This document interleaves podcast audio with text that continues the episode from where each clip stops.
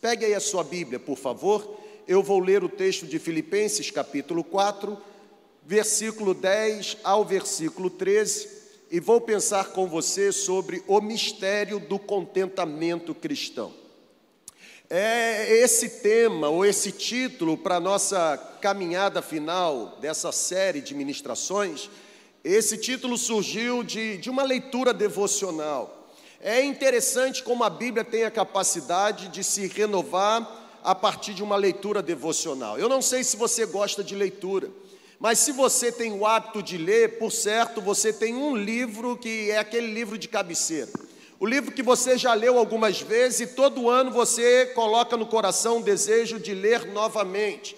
E chega um exato momento em que aquele livro que você já leu várias vezes, você não consegue extrair nada ah, ah, de novidade. Tudo que ele tinha para lhe oferecer já foi oferecido. Você apenas relê para, de alguma forma, relembrar questões que você já sabe que estão ali impressas no livro. Mas a Bíblia não é um livro comum como os outros. A Bíblia é uma fonte inesgotável de revelação do céu. Você pode ler a Bíblia 10, 15, 20, 30, 100, 500 vezes, e na 501 vez você terá a oportunidade de, através do Espírito Santo, fazer saltar aos olhos uma revelação, algo que Deus deseja te entregar. E é exatamente isso que aconteceu nesta série de ministrações que eu trago como fechamento, a saideira do nosso ano de 2021. Essa série de ministrações, a expressão o mistério do contentamento cristão, está exatamente nessa perícope ou nesse conteúdo da carta de Paulo aos Filipenses. Por isso eu quero voltar a ler, e a Bíblia diz assim: Alegro-me grandemente no Senhor, porque finalmente vocês, filipenses, vocês renovaram o seu interesse por mim. De fato, vocês já se interessavam por mim, mas vocês não tinham oportunidade para demonstrá-lo. Não estou dizendo isto porque eu esteja necessitado. Não, eu, apóstolo Paulo, eu descobri o mistério, eu descobri o segredo, eu fui iniciado em algo que estava não revelado, eu aprendi a adaptar-me a toda e qualquer circunstância. Eis, eu sei o que é passar necessidade, como também sei o que é ter fartura. Eu aprendi o segredo de viver contente em toda e qualquer situação, seja numa situação bem alimentado, ou seja, numa situação em que eu tenha fome, tendo muito ou passando qualquer tipo de necessidade, descobri o mistério de que posso suportar todas as coisas a partir daquele em que a minha fé é fortalecida.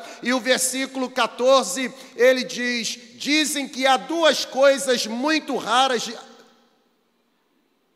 Parei, né? Ok, parei. Senão eu iria adiantar o ponto do sermão. Eu olho para esse texto e, e o texto me faz voltar exatamente nesse assunto chamado o dom do contentamento. Há um, há um inerente descontentamento no coração do ser humano, isso é, é fato. Nós nunca estamos satisfeitos com aquilo que já possuímos. Sabe, por conta do pecado, viver descontente com o que se tem, por conta do pecado, viver descontente com quem eu me tornei, isso passou a ser uma inclinação natural do meu coração. Se existe uma virtude em nós nesse tempo, é exatamente a virtude da insatisfação.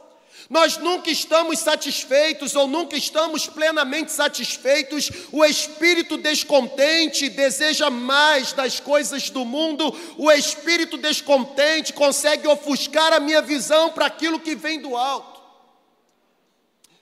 Pessoal, nós estamos num tempo em que as facilidades estão brotando. Você não precisa mais ficar ah, inúmeras horas numa fila bancária para pagar uma conta. Olha que coisa bacana. Na verdade, você não precisa nem mesmo entrar em supermercado para fazer o alimento chegar em sua casa. É a era da facilidade, porém, mesmo a vida melhorando nas últimas décadas, parece que o nível de contentamento está diminuindo.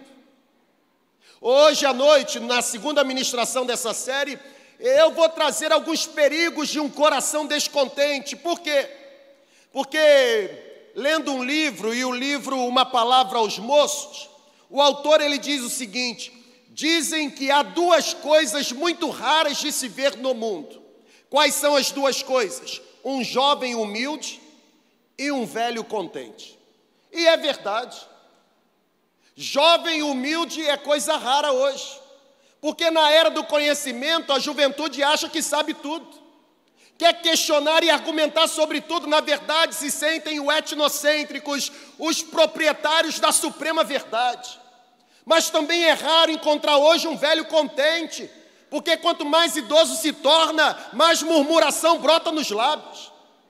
Sabe, gente, vivermos descontentes significa sentarmos-nos no trono da nossa vida. E sabe por que nós vivemos descontentes? Porque nós negamos ou nos negamos a aceitar a vontade que Deus tem para nós. O coração descontente é uma fábrica de ídolos. O coração descontente é uma fábrica de idolatria. O descontentamento significa não descansar na soberania de Deus. Porque se eu digo que a minha vida está nas mãos dele, e não estou contente com aquilo que a minha vida produz, significa que Deus errou quando eu estive nas mãos dele. Sabe, se eu fosse definir essa era que nós estamos vivendo, embora seja a era da facilidade, da tecnologia, da informação, da comunicação, dos múltiplos acessos, eu diria que esta era também é a era do descontentamento. Por que eu estou dizendo isso? Porque nós nunca estamos plenamente contentes com aquilo que nós temos. Nós nunca estamos plenamente contentes com quem nós nos tornamos. Porque somos pessoas descontentes, nós alimentamos no coração o desejo de ter o que não podemos adquirir e o desejo de possuir o que não precisamos ter. Estão aqui comigo? É por isso que você fica endividado em cartão de crédito.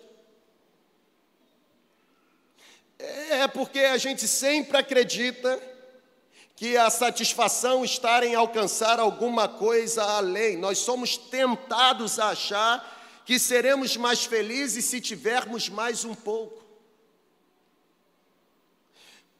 O nosso trabalho nunca parece ser bom o suficiente. Já parou para analisar? Você conhece gente que reclama do trabalho? Levanta a mão aí, por favor. Que você não seja essa pessoa, mas você conhece. Nós somos pessoas descontentes. O trabalho nunca é bom o suficiente. Na verdade, a casa nunca é grande o bastante. Ou quando a gente não reclama do tamanho da casa, a gente diz que a casa nunca está tão bem localizada como gostaríamos. A comida nunca é a comida que nós gostaríamos de possuir. Só que a gente precisa aprender o seguinte, em nome de Jesus, olha para cá e vamos vibrar. A raiz do problema do, do, descontentamento, a raiz do problema não está na ausência de coisas, a raiz do descontentamento está num coração pecaminoso, num coração descontente, num coração cobiçoso. A felicidade ou a busca pela felicidade baseada em circunstâncias exteriores isso gera inquietação, gente. Isso gera descontentamento, porque nós nunca teremos tudo o que desejamos. E quem é que disse que você precisa ter tudo o que você deseja? Ninguém pode ter tudo. E graças a Deus por isso. Porque se você tivesse tudo que o seu coração planejou, talvez hoje você não seria a pessoa que se tornou. Sabe, o desenvolvimento do contentamento num coração pecaminoso é uma tarefa impossível. Porque coração pecaminoso é um coração descontente. O apóstolo Paulo, quando escreve essa carta para os Filipenses, mais precisamente os versículos que nós lemos, e eu vou voltar nessa carta hoje à noite, no capítulo 2, mas especificamente aqui no capítulo 4, a partir do versículo 10, Paulo está testificando que aprendeu a estar contente em toda e qualquer situação. Eu não sei se você se lembra, mas a carta de Paulo aos Filipenses exala contentamento cristão. Paulo usa o substantivo alegria, ou Paulo usa o verbo alegrar-se 16 vezes no conteúdo da carta. É por isso que os analíticos neotestamentários estigmatizam a carta aos Filipenses como sendo a carta da alegria. Por quê? Porque para o apóstolo Paulo, viver contente é ter a certeza de que Deus está no controle, e viver contente é ter a certeza de que o comando está nas mãos de Deus, não importa o momento. De acordo com, com o ensinamento de Paulo, Contentamento não é uma espécie de felicidade, uma felicidade meramente superficial. De acordo com o ensinamento paulino, contentamento não tem a ver com algo prazeroso momentaneamente. Paulo está descrevendo na carta que contentamento é algo mais profundo, é substancial, é sólido. Paulo escreveu a carta aos Filipenses quando estava na prisão. E Paulo não apenas estava preso, escrevendo uma carta da alegria e por 16 vezes motivando o povo a se alegrar, mas Paulo, enquanto escreve a carta, e isso fica claro no capítulo 1, a partir do versículo 15, Paulo sabia naquela prisão que precisava lutar com a incerteza se seria solto ou se terminaria morto. É por isso que Paulo, no capítulo 1, diz: Olha, por mim eu já estaria com ele há muito tempo, estou aqui com vocês, eu não sei o que vai me acontecer. E mesmo com a incerteza, se a sua prisão terminaria em liberdade ou se ele seria conduzido à morte, Paulo tem a guisa de conclusão afirmando: Eu aprendi o segredo de viver contente em toda e qualquer situação. Sabe, Paulo, enquanto esteve preso, escrevendo essa carta, ah, Paulo diz no capítulo 1 que ele sabia que existiam pessoas que estavam tentando prejudicá-lo. Paulo diz: uns estão pregando por cobiça, outros por inveja. Importa que Cristo seja pregado, mas mesmo com todo esse enredo, Paulo exorta os filipenses a se alegrarem. Pessoal, isso é contentamento. A primeira pergunta que eu faço para você nessa manhã é: qual razão você tem para não manifestar um coração completamente ou plenamente contente em Deus. Até quando existiram as perseguições, a Bíblia deixa claro que o contentamento não pôde ser ofuscado. Você se lembra do que Jesus falou, terminando as beatitudes? Bem-aventurados serão vocês quando forem perseguidos por causa da justiça. Tem gente que é perseguido por causa da injustiça. A bem-aventurança está em quem é perseguido pela verdade. Jesus disse: alegrem-se, ó, oh, tenham o dom do contentamento, porque também fizeram com os profetas que existiram antes de vocês, mas grande é a recompensa de vocês na eternidade. Sabe, descobrir o mistério do contentamento cristão vai preparar a gente para receber o ano de 2022. E aí eu quero trazer alguns apontamentos. Você está aqui comigo, amém ou não amém? E o primeiro é exatamente esse: você pode, na verdade, você deve viver debaixo do guarda-chuva do contentamento. Para os discípulos de Jesus, Contentamento é um alvo que precisa ser não apenas perseguido, mas é um alvo que precisa ser atingido. Eu vou repetir. Você é discípulo de Jesus? Se você é discípulo de Jesus, contentamento cristão precisa se tornar um objetivo não apenas perseguido, mas atingido. Eu, enquanto estava aqui tentando escrever alguma coisa, me veio um fato em mente. E o fato é que você, nessa manhã, enquanto eu estava falando de Paulo, Paulo, Paulo, na prisão, escrevendo carta da alegria, você pudesse, você pudesse raciocinar da seguinte forma: Paulo era um apóstolo. Paulo escreveu uma carta da alegria estando preso e disse que descobriu o segredo de viver contente em toda e qualquer situação porque Paulo estava num patamar espiritual superior ao meu. Foi por isso que Paulo conseguiu se comportar daquela forma, mas eu não sou Paulo. Paulo não teve as lutas que eu estou tendo. Você sabia que esse texto que eu acabei de ler para você, o primeiro versículo traz uma expressão de gratidão de Paulo por aquilo que os filipenses fizeram em favor do ministério apostólico de Paulo? Paulo não alcançou o contentamento porque Paulo foi um super-herói. Preste atenção nisso. Paulo encontrou o mistério do contentamento, porque de alguma forma Paulo decidiu descansar na soberania de Deus. Você pode obter contentamento em meio às suas mais diversas ou severas crises. Você pode obter contentamento em meio às suas presentes lutas. Você pode obter contentamento mesmo enfrentando sérios problemas ou problemas crônicos. Porque o contentamento cristão que Paulo está se referindo e que é um mistério, não se baseia no que minha mão toca, mas está alimentado pela esperança viva que eu guardo no meu peito.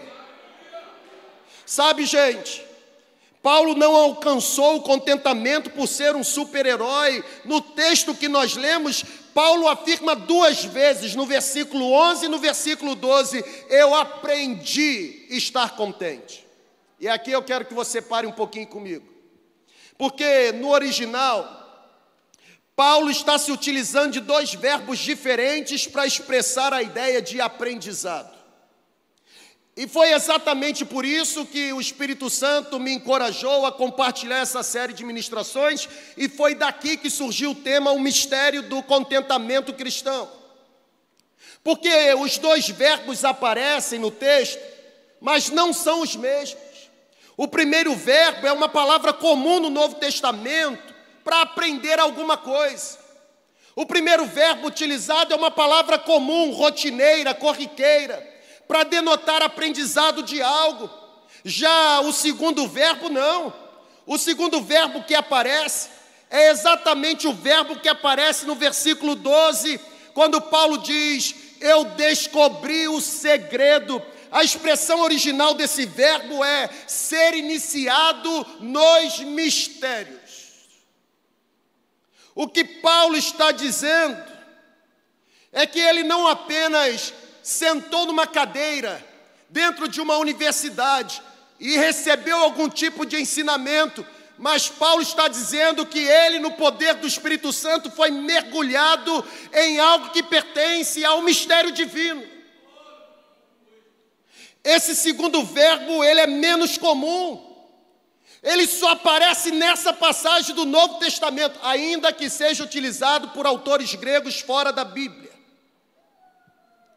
A declaração que Paulo está falando a respeito do que aprendeu no versículo 12 pode ser traduzido: Eu fui iniciado nos mistérios de estar contente em toda e qualquer situação. Ou seja, o contentamento não vem naturalmente, não contentamento cristão.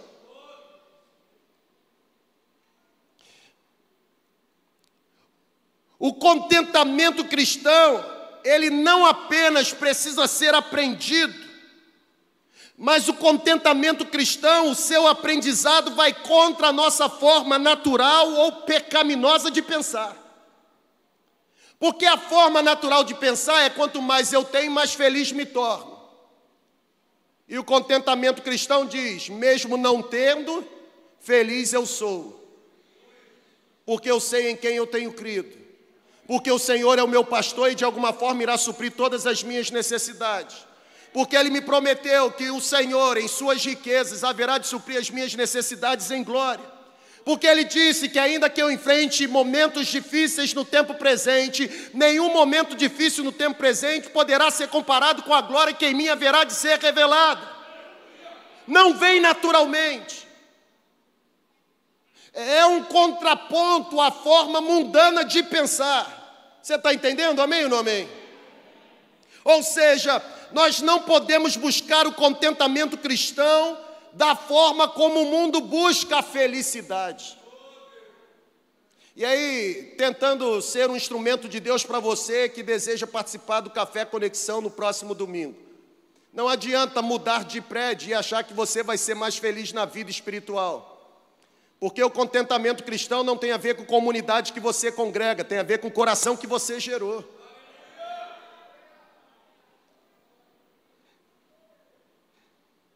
Consegue compreender? É diferente. Não se busca contentamento comprando. Felicidade, eu vou ali se tem dinheiro e compro o objeto que eu quero. Mas contentamento cristão não tem a ver com fator externo. É de dentro para fora, gente.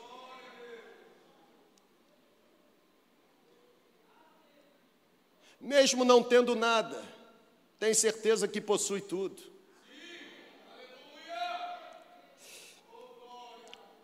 Nós não podemos buscar o contentamento cristão da forma como o mundo busca a felicidade.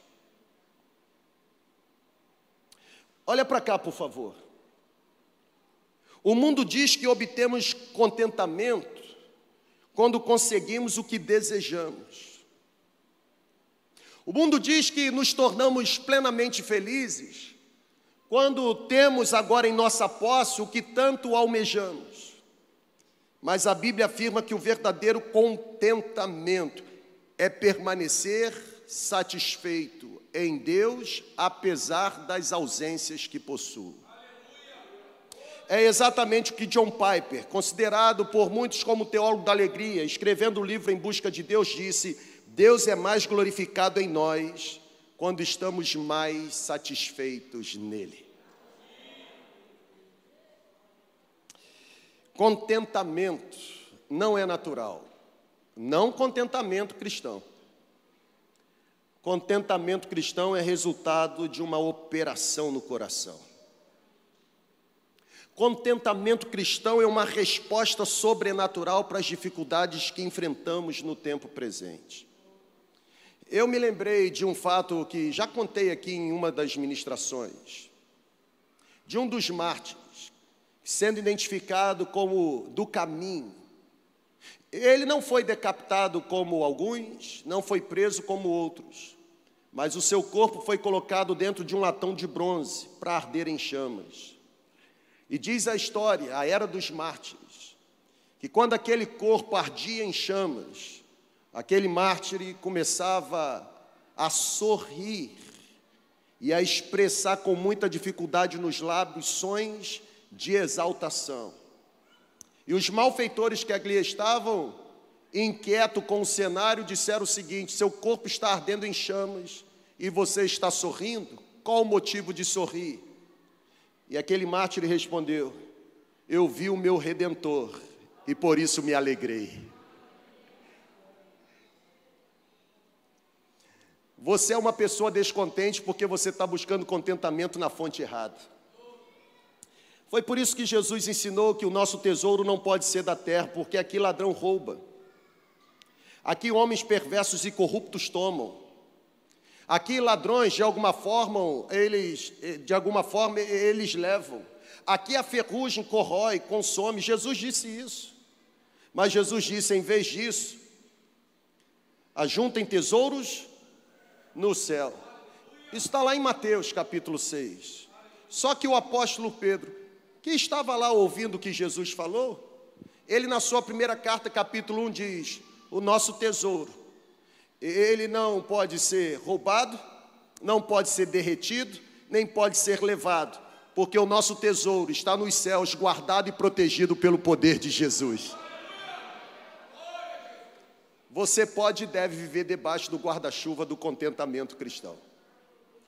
Eu não sei como foram os dez meses para trás de 2021, mas eu tenho certeza que os próximos 40 dias, 40 dias finais de 2021, eles podem ser o pontapé inicial para que haja um batismo de contentamento sobre a sua vida. Hoje à noite Deus vai falar muito conosco, porque coração contente não murmura. Coração contente não reclama. Coração contente não fica resmungando. Porque coração cristão contente se rende à soberania de Deus. Irmãos, Deus não erra. Você acha mesmo que você tem mais responsabilidade com a sua vida do que o dono da sua vida? Você acha mesmo que só você se preocupa porque você não tem dinheiro para pagar as contas que precisa? O problema é que a gente precisa fazer matemática, a gente precisa fazer cálculo. Deus que falhou na provisão que me deu ou eu que decidi viver fora da provisão de Deus? Todas as vezes que eu eu me nego a, a, viver na soberania de Deus, eu fico entregue à minha própria sorte. E é horrível quando a gente é responsável pela gente mesmo. A melhor definição que eu trago para a minha vida de ser discípulo de Jesus é, é ser escravo mesmo, porque escravo nem nome não tinha. É, talvez seja por isso que Paulo, em Gálatas 6, diz: Eu trago no meu corpo as marcas do meu Senhor. O, o escravo era, era conhecido pela inicial do seu dono. É por isso que ainda hoje donos marcam animais com o inicial do seu nome. É o que eles chamam de sinete, chancela. Ali está digital. Sabe, se eu sou discípulo dele, eu já tenho absoluta certeza de que ele é soberano e sabe o que está fazendo. O autor do livro Perfil de Três Reis, ele traz um conceito muito interessante que nós precisamos resgatar. Precisamos aprender quatro S's na vida cristã para que sejamos plenamente contentes. Os primeiros dois S's, nós somos subordinados ao superior. Ponto. E os dois últimos S's, nós somos servo dos servos. Ponto. O problema é que a gente não quer ser subordinado e não quer servir. Quando a gente não é subordinado e não serve, a gente deixa de viver debaixo da soberania de Deus. Contentamento é essa resposta natural. Tem gente contente aqui? Agora, óbvio, né? Óbvio. Essa semana eu fui lá em Macaé e fui almoçar com pastores que são meus amigos já há alguns anos. Amigos mesmo. Pastor Pablo foi comigo. E lá a gente estava brincando. E quando a gente está entre amigos, e não apenas colegas, mas amigos, nós brincamos como se estivéssemos na sala da nossa própria casa. E aí eu brincava com eles, porque eles diziam assim: rapaz, que ministério, hein? É, são essas piadas de, de pastores, mas nós estávamos brincando entre nós mesmos. E aí eu virei e falei para um deles assim: ministério é tudo igual. Porque a igreja, toda a igreja tem problema, pode ser problema diferente, mas problema. Aí um deles olhou para mim, e é muito engraçado, não vou dizer o nome dele, olhou para mim e disse assim: é verdade. Ministério é tudo igual, só muda o valor do sustento do pastor. Pastor que coloca dom do contentamento no resultado que obtém do ministério, deixou de ser pastor e se tornou mercenário. Nós podemos e devemos viver debaixo do guarda-chuva do contentamento cristão. Mas tem um segundo ensinamento no texto. E Paulo ele deixa claro para mim e para você que nós não estaremos plenamente contentes até que permaneçamos contentes em toda e qualquer situação. Eu vou repetir. Você não estará plenamente contente até que você permaneça contente em toda e qualquer situação. Sabe, Paulo ele afirma no texto que descobriu o mistério de permanecer contente em toda e qualquer situação. Paulo chega a dizer: Eu descobri o mistério de estar contente em abundância ou em tempo de necessidade, na fartura ou na escassez. Nós nunca alcançaremos o verdadeiro e genuíno contentamento enquanto nós não nos tornarmos capazes de suportar os capítulos que a vida nos oferece. Nós nunca seremos plenamente contentes em Deus, até que sejamos capazes de suportar as páginas excelentes, boas ou até mesmo ruins que a vida nos traz. Não é exatamente isso que Jó expressou? O homem mais rico, não existia homem como ele. Em todo o Oriente, homem íntegro, reto, temente a Deus, se desviava do mal. Mas que em frações de momento se tornou miserável, perdeu boi, perdeu vaca, perdeu ovelha, perdeu filhos. E quando de alguma forma, num ato de misericórdia, a sua esposa se aproxima e diz: A melhor coisa que tem para você nesse exato momento é a morte. O Jó responde o seguinte: Se eu recebi o bem, por que não receber o mal?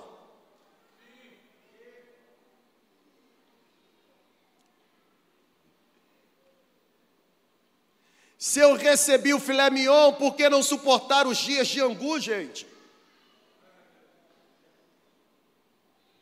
Que Deus nos livre. Mas se esses dias chegarem, o Deus que me suportou ou o Deus que me amparou no tempo de abundância é o mesmo Deus que permanecerá comigo no vale da sombra da morte. Nós precisamos descobrir esse mistério, o mistério de desfrutar de contentamento e principalmente em tempos de necessidade. Pastor Elísio leu um texto aqui, e esse texto corrobora com a outra frase de Jesus quando diz assim: Quem foi fiel no pouco, eu colocarei sobre o muito. O problema é que as pessoas querem o muito, mas não querem permanecer ou permanecerem fiéis no tempo de escassez. Irmão, começar pastoreando, pregando em domingo à noite, igreja lotada é fácil. Agora começa aqui, ó, dentro do terceiro vagão do trem Japeri, central do Brasil.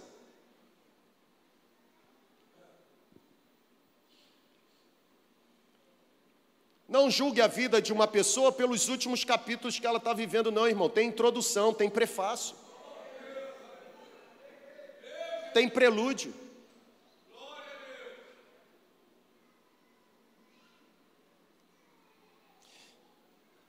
O cristão contente reconhece, na verdade, ele reconhece tanto a inevitabilidade, como reconhece a importância do tempo de necessidade. Eu vou repetir, porque parece que ficou meio difícil, até, até, até eu estou tentando processar.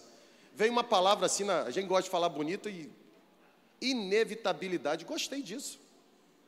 Ou seja, o contentamento, ele precisa reconhecer tanto o fato da aflição ser inevitável, como também a importância que ela tem na minha vida. Por exemplo,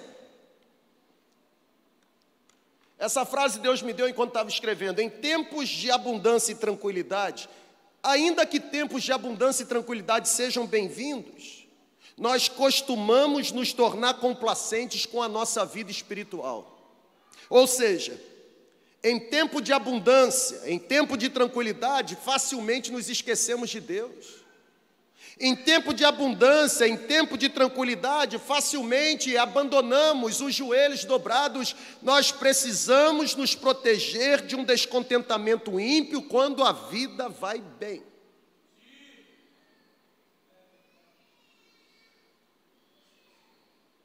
Tem gente que só descobre que existe Jeová Jireh e só experimenta quem é Jeová Jireh quando todas as suas possibilidades são esgotadas.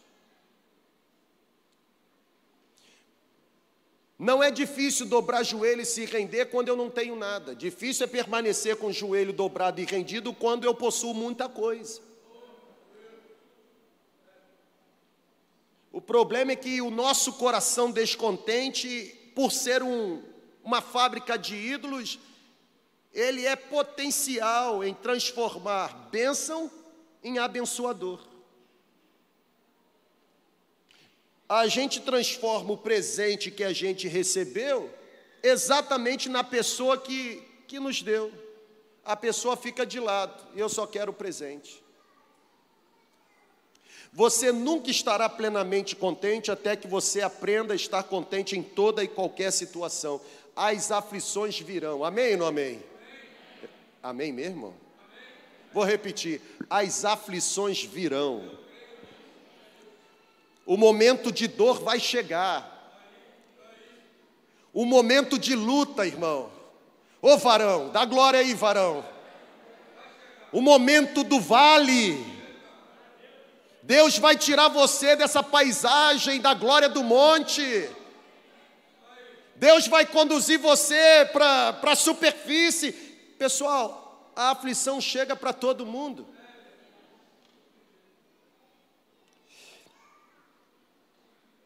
As aflições virão. Olha para cá. Isso é uma verdade para todos que vivem nesse mundo caído. E é mais verdade ainda, principalmente para cristãos que enfrentam várias dificuldades, são perseguidos pelo simples fato de serem discípulos de Jesus.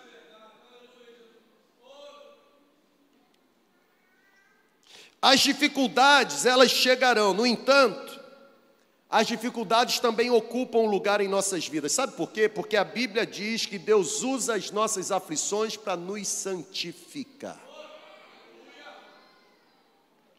Quando nós não conseguimos suportar dificuldades, o não saber viver contente em tempos difíceis, isso revela um problema profundo no nosso coração.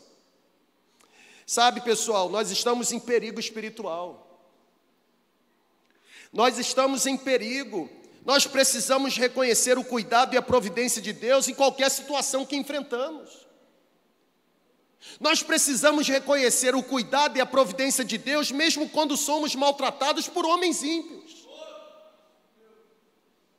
Além disso, precisamos descobrir o mistério de permanecer contente em toda e qualquer situação, independente do tempo em que a tribulação irá durar. Por que eu estou dizendo isso? Porque as dificuldades, provações, aflições, tribulações têm durações diferentes. E o fato do meu sofrimento durar mais do que o sofrimento do vizinho não significa que Deus me ama menos ou que se esqueceu de mim ou me abandonou. Tem gente que é curado sem fazer cirurgia. Tem outros que são curados fazendo cirurgia. Tem outros que não são curados. Deus deixou de ser quem ele disse que é? Óbvio que não.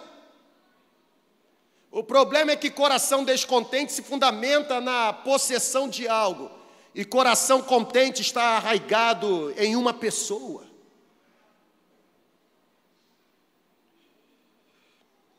Graças a Deus, muitas aflições elas, elas vêm e vão rapidamente. Amém, gente?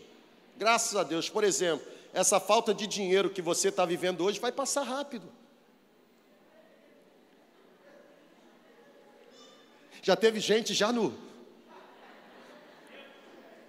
Deus está me mostrando que tem um monte de gente sem dinheiro aqui. Graças a Deus que as aflições vêm e vão rápido, algumas, ou muitas, mas existem outras que, que teimam em permanecer. E a minha pergunta para você, olha para cá, por favor. Como você irá se comportar quando as provações teimarem em permanecer? O próprio apóstolo Paulo, a Bíblia diz que ele sofria de um espinho na carne. E o espinho na carne não veio e foi com rapidez. A Bíblia diz que o perturbou por muito tempo. A Bíblia chega a descrever esse espinho na carne de Paulo como mensageiro do diabo. Algo que foi colocado para esbofeteá-lo de dia e de noite.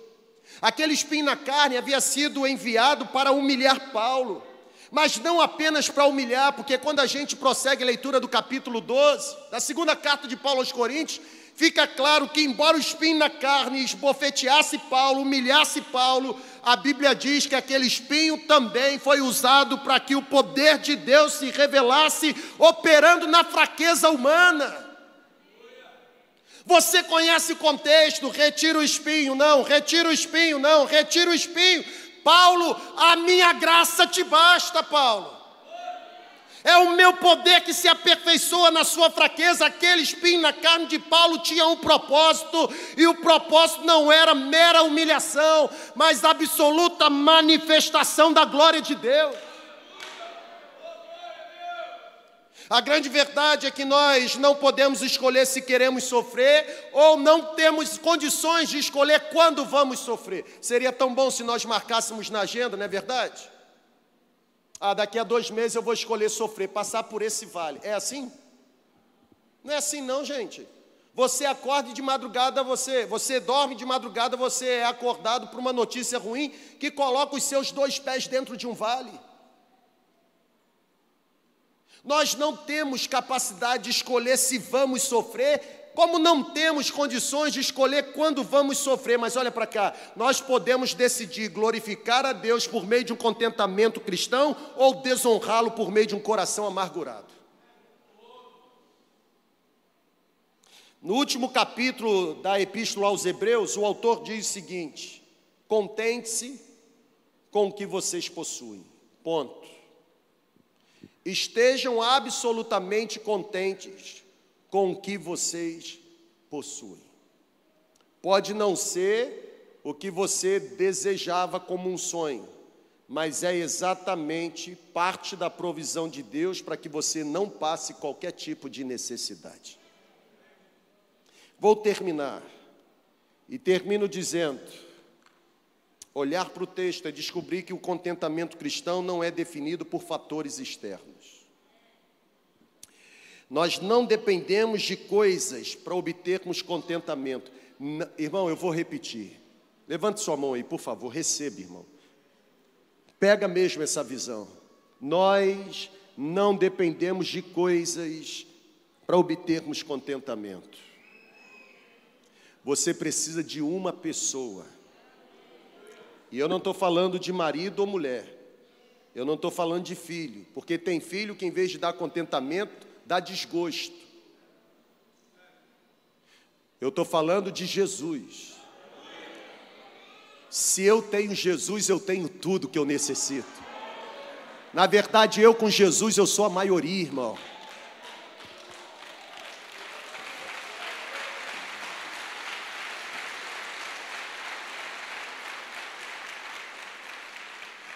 Quando eu olho para o tema dessa série, classifico como contentamento um mistério, é porque olha para cá. É um mistério porque o contentamento cristão é obra do Espírito Santo. Quando Paulo escreve a carta aos Gálatas, capítulo 5, fazendo rompimento com o judaísmo, Paulo diz: Existem as obras da carne, mas o fruto do Espírito é amor, ale. Não é uma alegria como outra qualquer, é uma alegria intocável não pode ser sufocado, não pode ser ofuscado, é incomparável. É a mesma alegria que tem no céu. Contentamento é obra do Espírito Santo, é a graça de Deus que opera em nosso coração. E é a graça de Deus operando no nosso coração que nos dá tranquilidade e paz em meio aos momentos adversos da vida. Cara, você não está sofrendo com a situação que você está vivendo? Estou. Mas como você sofrendo consegue permanecer tão sereno, tão tranquilo? Porque a minha fé está alicerçada em uma pessoa. É como dizia o saudoso pastor Mauro Israel: se Deus me curar, vocês verão a glória de Deus, mas se Deus não me curar, não tem problema, eu verei a glória de Deus, curando ou não curando, louvado seja o nome dEle. Contentamento faz parte da reconstrução do coração é obra do Espírito Santo. Nós precisamos desenvolver o contentamento que não se baseia em fatores externos, mas um contentamento que vem de dentro. Toda terça-feira eu pego firme com os nossos pastores, porque eu pergunto para eles, esse roxinho aí meio amuado, meio cabisbaixo, porque não pense você que eles não ficam tristes, não, porque ficam, e eu mais ainda. O que a gente desenvolve ou tenta desenvolver é inteligência emocional. Porque desequilibrado nunca pôde estar à frente de, de qualquer empreendimento. E aí eu fico olhando e falo assim: por que você está triste? Uma mensagem que eu recebi. Por que você está triste? Porque uma pessoa disse que preferia que, que eu tivesse morrido e não ela. Ainda bem que foi você que ficou internado. Fiquei triste. Eu não, a pessoa ficou triste. Falaram para um dos nossos pastores, ainda bem que foi você que ficou internado e não eu. Ó, oh, que palavra de encorajamento. Só que assim, depende da lente que você vai usar. Ela quis dizer o seguinte: você tem certeza que está salvo, não tem problema morrer. Eu ainda sou incrédulo, eu preciso de mais chance. Foi isso que quis dizer. Olha eu tentando consertar. Eu olho para eles e falo assim: por que você está triste, cara? Está moado por quê? O dia que a sua permanência no ministério for subproduto de alguma coisa que você recebeu de alguém que fez alguma coisa, você está lascado. Você faz o que você faz por causa de Jesus e só por causa de Jesus. Você suporta o que suporta por causa de Jesus e só por causa de Jesus.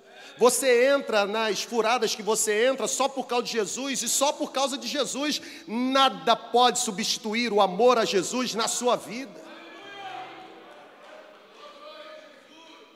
É obra do Espírito Santo. Verdadeiro contentamento só chega quando tratamos as questões do coração. Posso terminar ou, ou você já está cansado?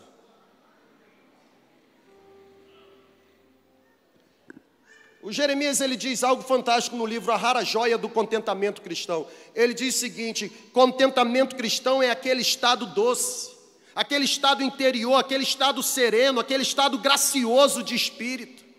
Aquele estado que livremente se submete, se delicia na disposição sábia, paternal de Deus em toda e qualquer situação, ou seja, o contentamento precisa estar arraigado no coração. O verdadeiro contentamento reconhece que cada situação que enfrentamos na vida vem com a permissão de Deus. Isso é uma verdade, irmãos, assim, irrefutável. Ou você acha que o diabo tem poder de causar na nossa vida alguma coisa que Deus não tem? O diabo nada mais é do que um pitbull na coleira. E a corrente está nas mãos de Deus. Vai lá, morde o calcanhar porque ele está precisando de conserto. Aí solta um pouquinho, já está bom, volta. Lembra dos livros juízes? 40 anos lá em cima, 40 anos. 40 anos, solta a corrente, deixa morder um pouquinho o calcanhar do povo, porque povo ingrato, salvei, libertei e agora está se apostatando de novo. Daqui a pouco o coração foi reconstruído, volta, fica calado, senta aqui, calado.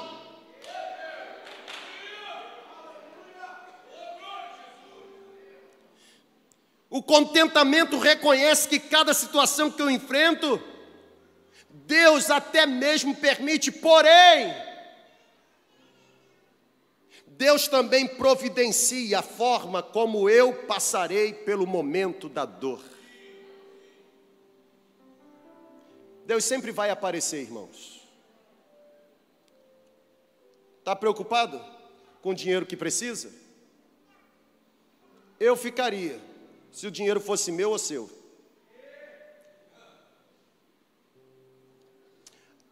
Até porque a gente não precisa disso aqui. Mas o fato de Deus ter dado isso aqui, a gente glorifica o nome dele.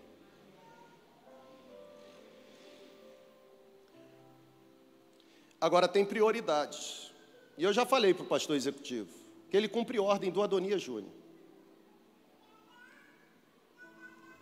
Nós não vamos pegar dinheiro de missões ou de qualquer outra ajuda para consertar caixa, ou pagar caixa que não foi paga 10 anos atrás, de jeito nenhum. As ajudas vão continuar chegando no campo, porque a igreja tem a ver com gente.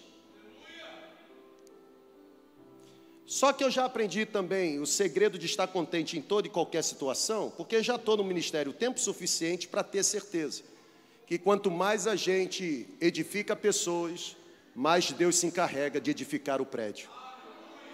Eu vou repetir, seu incrédulo. Quanto mais a gente edifica pessoas, mais Deus se encarrega de edificar o prédio.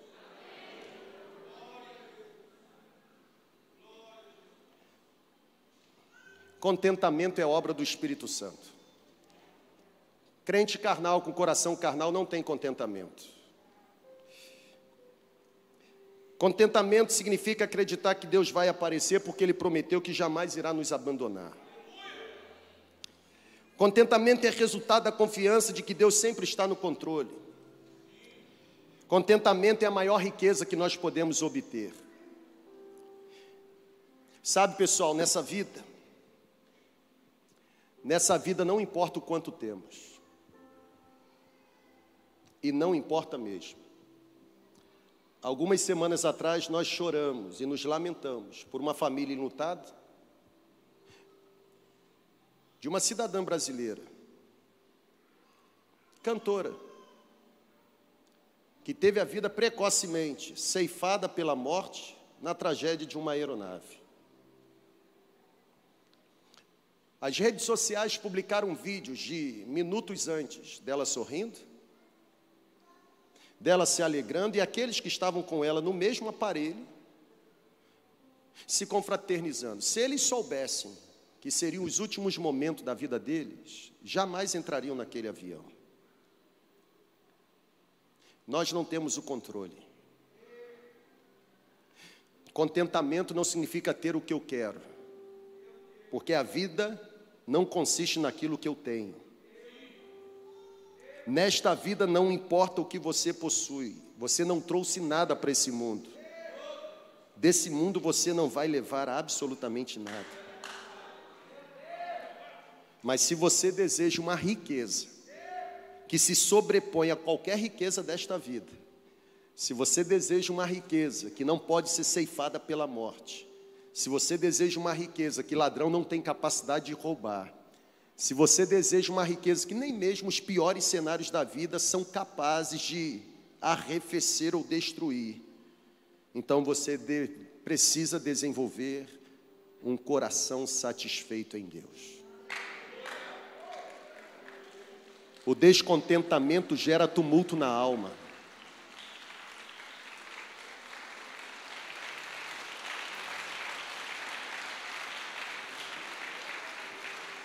O descontentamento gera tumulto na alma. O descontentamento gera perturbação. Mas, de acordo com o texto de Paulo, o verdadeiro contentamento dá luz a um espírito sereno e tranquilo. A minha oração, terminando essa primeira mensagem da série, é que eu e você treinemos o coração a fim de descobrirmos o mistério de permanecer contente com aquilo que Deus nos dá. Porque o filósofo e poeta chinês afirmou e bem afirmou que o mistério do verdadeiro contentamento está em saber gozar as coisas que possuímos e perder o desejo pelas coisas que estão além do nosso alcance. A minha última frase é: um coração contente é um coração adorador. Um coração contente é um coração rendido. Um coração contente é um coração satisfeito. Coração contente é um coração pleno, reconstruído. Um coração contente é um coração que adora. E adoração não é apenas fazer aquilo que agrada a Deus. Grave isso, pega. Adoração não é apenas fazer o que agrada a Deus, mas adoração, acima de tudo, é agradar-se do que Deus decidiu fazer. Eu não faço para agradá-lo, mas me agrado daquilo que ele decidiu fazer. Porque os pensamentos dele são maiores do que os meus, e o caminho dele é mais perfeito do que o meu. Que venha um batismo de contentamento sobre a nossa comunidade de fé que você saindo daqui, ao entrar na sua casa, você agradeça. Você saindo daqui, ao pegar o prato de comida, que você agradeça. Pode não ser o prato do seu sonho, mas é o necessário para você não padecer necessidade. Que ao retornar para cá, você agradeça pela comunidade que você congrega. Até porque quando você reclama da comunidade que você diz pertencer, na verdade você não está falando contra a comunidade, está falando do seu péssimo caráter. Porque quem permanece onde não gosta é porque não tem caráter. E se você, membro da segunda igreja, está aqui nesse prédio olhando para mim, é porque você entende que Deus tem usado neste tempo esta comunidade para abençoar a sua casa e a sua família. Caso contrário, você não estaria aqui. Então seja satisfeito, seja agradecido, esteja contente. Você nunca terá tudo o que você deseja ter, mas você sempre terá o necessário para nunca padecer necessidade. Que Deus nos abençoe.